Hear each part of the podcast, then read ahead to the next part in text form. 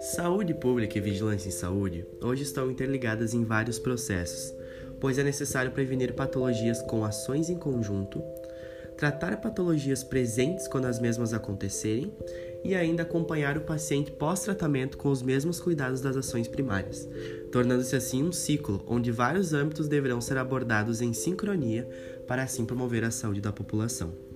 Hoje vou abordar algumas dessas ações e mostrar como estão interligadas. Ações essas que deveriam até então ser fornecidas por autoridades governamentais, sendo assim a importância nesse pré-eleição de serem abordadas.